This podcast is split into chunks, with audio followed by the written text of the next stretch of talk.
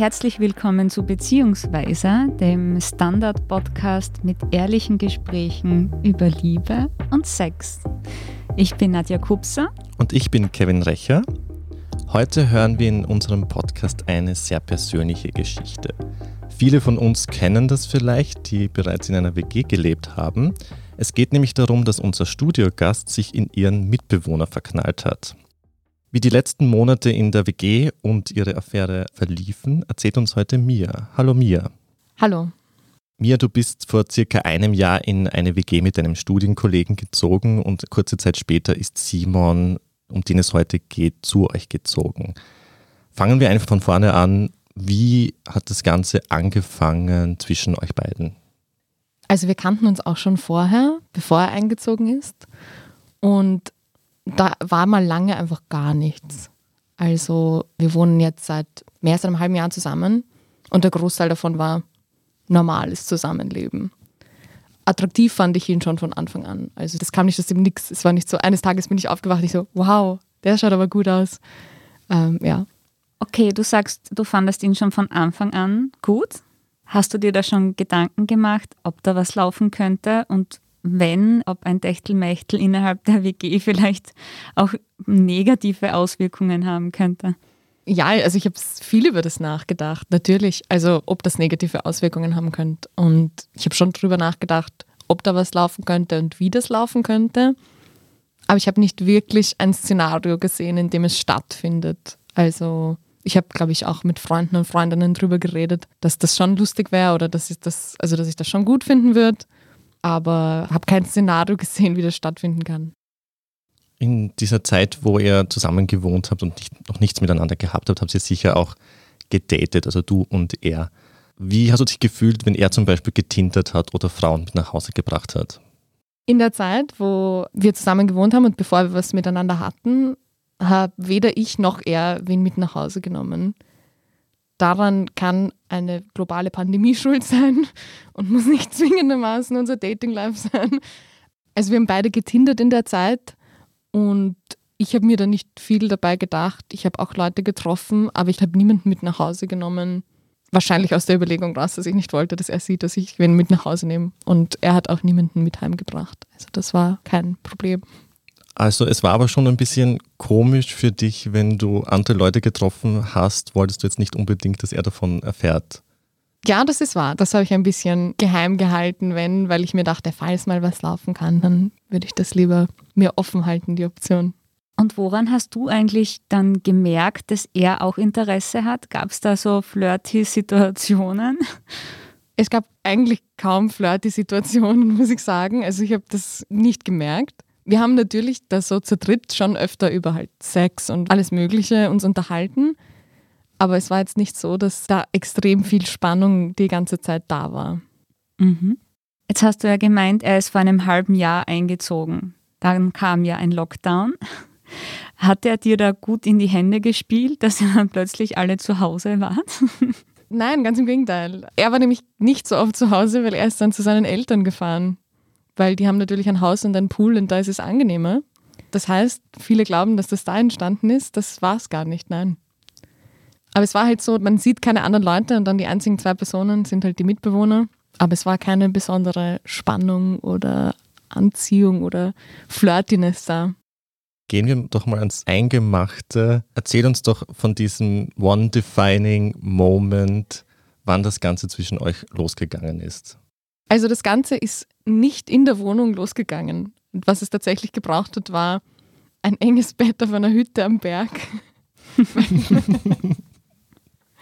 Wir waren in einer relativ großen Freundesgruppe wandern und weil da auch Corona ist am Berg, sind dort die in den Schlafhütten, da war das in so Kojen eingeteilt und wir waren halt in derselben Koje. Und das ist alles, was es gebraucht hat. Und warst du dann überrascht, dass da gleich was lief, weil ich meine, du bist ja schon ziemlich lang dann auf ihn abgefahren eigentlich und dann plötzlich bei diesem Wanderurlaub klappt's. Ich war sehr überrascht, muss ich zugeben. Und ich glaube, auch alle Freundinnen, mit denen ich das geteilt habe, waren sehr überrascht, dass da überhaupt noch was passiert ist. Und ich fand es immer sehr, also ich finde es noch immer sehr lustig, dass ähm, wir praktisch in einer Pandemie zusammen gewohnt haben und da ist nichts passiert, aber kaum ist man außerhalb von der Wohnung, hat es dann geklappt. Und habt ihr dann auch darüber gesprochen, was da gerade passiert? Also danach? Wir haben mal ein paar Tage nicht drüber gesprochen und dann schon. Und dann halt, also ganz normal wie zwei erwachsene Menschen, die sich unterhalten, was da gerade passiert ist und ob das so passt, ob wir das beide so wollen und so weiter. Hast du da schon irgendwie gemerkt, dass von beiden Seiten was kommt? Ist es nur einseitig gewesen? Wie war da die Situation?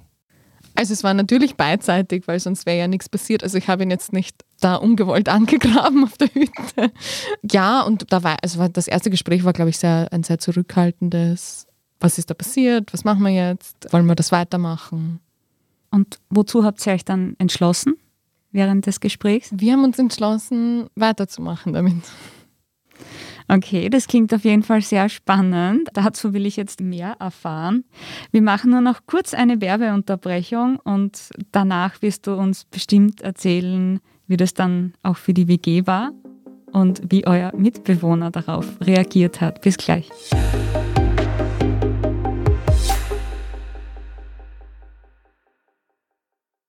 Guten Tag, mein Name ist Oskar Bronner. Was man täglich macht, macht man irgendwann automatisch. Es wird zu einer Haltung. Sie können zum Beispiel üben, zu stehen. Zu Ihrer Meinung, zu sich selbst, für eine Sache. Wir machen das seit 1988 und es funktioniert. Der Standard, der Haltung gewidmet. Wir sind zurück mit mir und sind alle sehr gespannt, wie es mit ihrer Affäre mit ihrem Mitbewohner weiterging. Wie nach diesem ersten sehr intimen Kontakt ging es dann weiter? Also wir waren noch auf Urlaub eben gemeinsam nach diesem Wandertrip und es war dann tatsächlich so, dass alle anderen früher heimgefahren sind und wir noch länger unterwegs waren und ich dann auch noch ein paar Tage vor ihm heimgefahren bin. Das heißt, ich hatte die Ehre, das dem dritten Mitbewohner mitzuteilen und wir haben uns, wir haben uns darauf geeinigt, dass wir einfach sagen, hey, wir schlafen miteinander und wir schauen jetzt mal, was passiert. Und genau so habe ich das überbracht. Ich musste aber nicht viel sagen, denn der hat das schon erwartet. Okay, er hat schon erwartet. Das ist spannend. Wie hat er genau reagiert? Der hat gesagt, endlich. Also der hat die Spannungen in der WG schon gespürt. Ja, der hat wahrscheinlich, der hat mehr Spannungen wahrgenommen als wir beide. Weil ich habe ich hab nicht wahrgenommen, dass da was möglich wäre und umgekehrt auch nicht, weil darüber haben wir dann geredet. Aber der dritte Mitbewohner hat sich die ganze Zeit gedacht, oh Gott, macht es endlich. Oftmals braucht es einfach eine Person von außen, die dann sieht, was wirklich vor sich geht. Mhm. Ja. Ja. Und das heißt, er wusste einfach Bescheid. Und dann, nach ein paar Tagen, kam dann Simon auch nach Hause in die WG. Und das war dann ganz lustig, weil alles davor war irgendwie in dieser Urlaubssituation und nicht in der Wohnung. Wo wart ihr denn gemeinsam im Urlaub? Also wir waren eben zuerst drei Tage lang wandern und zweimal auf der Hütte und dann bei seinen Eltern zu Hause. Wow. Ja, also zuerst waren die ganze Freundesgruppe da. Also es war nicht so, dass ich da alleine vorgestellt wurde, Und sondern es haben so neun Leute im Haus verteilt übernachtet. Hm, ist unauffälliger, aber dann Genau. habt ihr ja gemeinsam in einem Bett geschlafen, oder? Also es hätte schon auffallen können. Ja, ja, offiziell nicht, halt im Zimmer. Aber da gibt es zwei Betten. Ah, okay. Aber ist auf jeden Fall eine spannende Experience für einen ersten gemeinsamen Urlaub mit der Affäre. Gleich zu Hause bei den Eltern. War das ein bisschen wie Schwiegereltern kennenlernen für dich? Es war eine sehr überfordernde Situation im ersten Dings. Also da, da wohnt man monatelang mit einer Person zusammen, findet die gut, dann findet es statt. Und dann ist es bei seinen Eltern zu Hause. Und dann tut man Abendessen mit denen geht dann schlafen. Naja, schlafen ist wahrscheinlich eine Untertreibung, oder? Ja, vielleicht. Und das dann zu schauen, ob sich das in die WG übertragen lässt, war spannend. Und? Ging's? Ja, er war tatsächlich ähm, nur eine Woche zu Hause, bevor er wieder zu seinen Eltern gefahren ist. Und in der Woche, das war, es war, es war eine nette Woche. Gab es eigentlich noch eine Situation, wo du sagen würdest, das war irgendwie kurios? Ja, es war, es war ganz schräg, weil wir nie offen drüber geredet haben, wie wir das jetzt machen. Sondern es war immer so an die Tür angelehnt lassen, die sonst eigentlich immer zu war. Und dann schaut man so ins Zimmer und sagt so, Servus. Es war sonst eigentlich wie immer. Was mich total wundert, ich kann mich ja noch erinnern, diese klassischen Filmeabende, das war doch immer ein Synonym für da geht was. Und dass bei euch dann nichts ging. Habt Da- ihr dann nie irgendwie unter einer Decke gekuschelt oder also Wir haben das grauslichste Sofa der Welt in der WG. das Sofa war schon. Es ist wirklich kein Sofa, auf dem äh, viel Romantik entstehen kann. Und er braucht wirklich unbedingt eine Brille und sitzt deswegen immer auf so einem Lesesessel ganz nah vom Fernseher. Also wir sind einfach nie nebeneinander gesessen beim Filmschauen. Also ich bin schockiert, das sind die Faktoren. Kurzsichtigkeit und ein unbequemes Sofa, damit was geht oder nicht. Die Jugend von heute, weißt die gibt einfach so schnell auf. Na, ich finde, das ist ein Learning. Man braucht einfach Man ein braucht das gemütliches Sofa. Ja, und eine Und, Brille. und eine Brille. Weil sonst kann man ja nicht so weit weg vom Fernseher sitzen. ja, Genau. das ist ein Tipp. Jetzt eine sehr intime Frage, aber wie war das dann für euren dritten Mitbewohner? Gab es da jemals auch dann Spannungen mit dem? Also- Nein, gar nicht. Okay. Wirklich nicht. Okay, schade, kein Dreier. Naja, ich glaube halt, ich persönlich würde es total komisch finden, wenn man zu dritt in der WG lebt und dann fangen zwei eh was miteinander an und dann ist man plötzlich so außen vor. Aber er hat ja anscheinend sehr positiv reagiert. Er hat sehr positiv reagiert und er hat tatsächlich, das war sehr witzig, er hat einmal gemeint, er hat sich die ganze Zeit gefühlt wie das dritte Rad am Zweirad, weil wir haben auch den relativ selben Humor, der Simon und, und ich. Und er findet es gut, dass wir jetzt miteinander schlafen, weil jetzt ist es, also jetzt macht es natürlich Sinn, dass wir uns besser verstehen. Also er hat da sehr positiv reagiert. Wir können ja in einem zweiten Teil dieser Folge ja den dritten Mitbewohner einladen und ihn befragen. Ja, genau. So eine Gegenüberstellung. Genau. Bitte nicht. ja, und wie er wieder gefahren ist, haben wir gesagt, wir nehmen jetzt die Zeit, um mal zu überlegen, wie wir weitermachen wollen und mal drüber nachzudenken, was wir da voneinander wollen und so weiter. Und dann, wie er zurückgekommen ist, sind ein paar Tage vergangen und dann hatten wir ein Gespräch und haben uns eigentlich darauf geeinigt, dass wir das nicht weitermachen wollen und unsere Freundschaft als Freundschaft lassen, wie sie ist. Ist dieser Punkt, dass ihr das nicht weiterführt, von ihm oder dir ausgegangen? sehr klar eigentlich von ihm. Ich war mir da nicht so sicher. Ich glaube, ich hätte es schon noch probiert. Aber jetzt im Nachhinein habe ich mich dann sehr wohl gefühlt mit der Entscheidung und wir verstehen uns super gut und es ist überhaupt keine komische Spannung in der Wohnung. Wir machen alles wie sonst. Wir essen gemeinsam zu dritt, wir spielen Brettspiele, wir schauen Filme und es ist sehr nett. Und ich glaube, dass ich mich jetzt so wohl fühle, ist irgendwie ein gutes Zeichen dafür, dass das eine sehr richtige Entscheidung war, auf die Freundschaft zu setzen. Das heißt, für ihn war es dann wichtiger, eigentlich die Freundschaft für dieses Techtelmechtel quasi zu stellen. Genau, ja. Also da war irgendwie dann die Einigung drauf, dass wir einfach ziemlich gut befreundet sind und das so nicht in Gefahr bringen wollen. Mhm, Wow, Hut ab, ja, weil du hast ja erzählt, du warst eigentlich verknallt in ihn. Also, dass du das so nehmen konntest, da gehört wahrscheinlich schon auch einiges an so Willenskraft dazu, zu sagen, ich riskiere die Freundschaft und die WG nicht. Oder war das nie ein Thema? Oder hast du nicht jetzt noch Hoffnung, vielleicht ist es doch noch was werden könnte? Nein, gar nicht. Also ich, hoffe, wenn er sich das anhört, denkt er sich nicht, okay. Aber das passt. Ich finde die Tatsache, dass das so gut funktioniert, dass wir einfach auf so ein freundschaftliches Level dann gegangen sind und dass das jetzt gar kein Ding mehr ist, zeigt irgendwie, dass das voll die richtige Entscheidung war. Also ich denke jetzt nicht jeden Abend noch, oh mein Gott, ich wünschte, ich könnte rübergehen. Na, das passt eigentlich super. Ich kann mir nämlich auch vorstellen, dass es in anderen Situationen irgendwie anders ausgeht, dass es dann einfach super weird und komisch in der WG ist, wenn irgendwie zwei Mitbewohner was miteinander anfangen, das geht dann auseinander und dann quasi riskiert man quasi das WG-Leben und alles ist irgendwie scheiße. Ja, absolut. Ich glaube, das war ja auch Mirs Gedanke zu Beginn. Ne? Also, dass das Genau. eine Gefahr sein könnte. Aber es ist idealst. Wir sind gestern Abend zu dritt zusammengesessen, haben getratscht, wie das äh, Podcast-Aufnahme heute werden wird und hatten alle Spaß gemeinsam. So im Nachhinein würdest du es nochmal machen? Ja, es, hat schon, es war schon sehr nett. Also wir hatten unseren Spaß und wir haben uns, glaube ich, sehr wohl gefühlt miteinander. Und es ist so cool einfach, dass es jetzt auch so gut funktioniert. Und es würde mich auch nicht stören, wenn er jetzt anfängt zu daten. Ich weiß nicht, wie es umgekehrt ist. Also du kannst dir das durchaus vorstellen, dass er jetzt dann Frauen mit nach Hause nimmt und du begegnest denen auch mal im Wohnzimmer oder in der Küche, ohne Ja. dass es dich stört. Ja, voll. Okay. Mia hat quasi das neue Konzept WG-Mitbewohner with Benefits erfunden.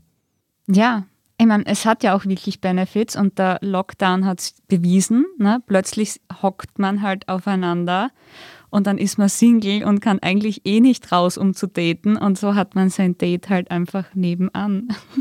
Ja, wir haben gesagt, hätten wir doch einfach den Mut gehabt, früher drüber zu reden, dann wäre der Lockdown irgendwie lustiger gewesen. Das kann ich mir vorstellen. Das, das ist so das Learning daraus. Das Learning daraus ist, man soll immer gleich und sehr offen über seine Gefühle reden. Und das hat das Ende, glaube ich, auch so angenehm gemacht.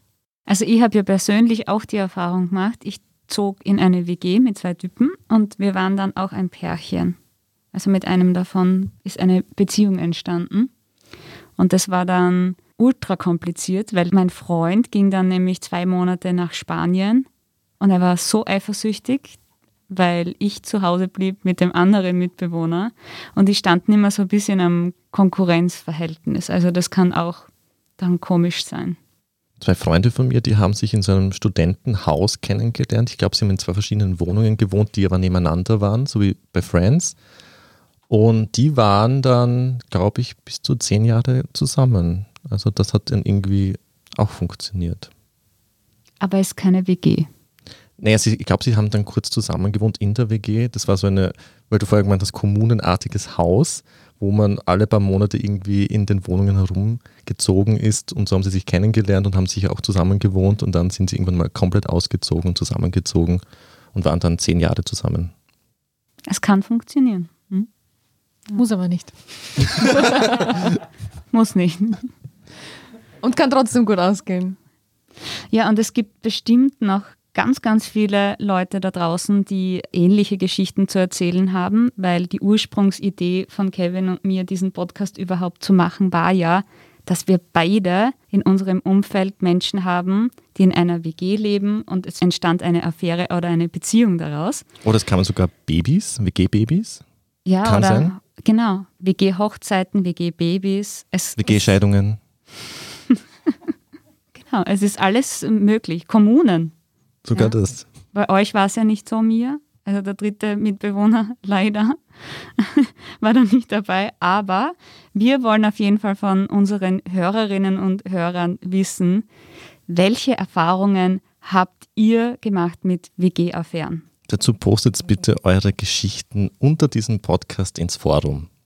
Ja, und das war's für heute mit Beziehungsweise der Standard-Podcast mit ehrlichen Gesprächen über Liebe und Sex.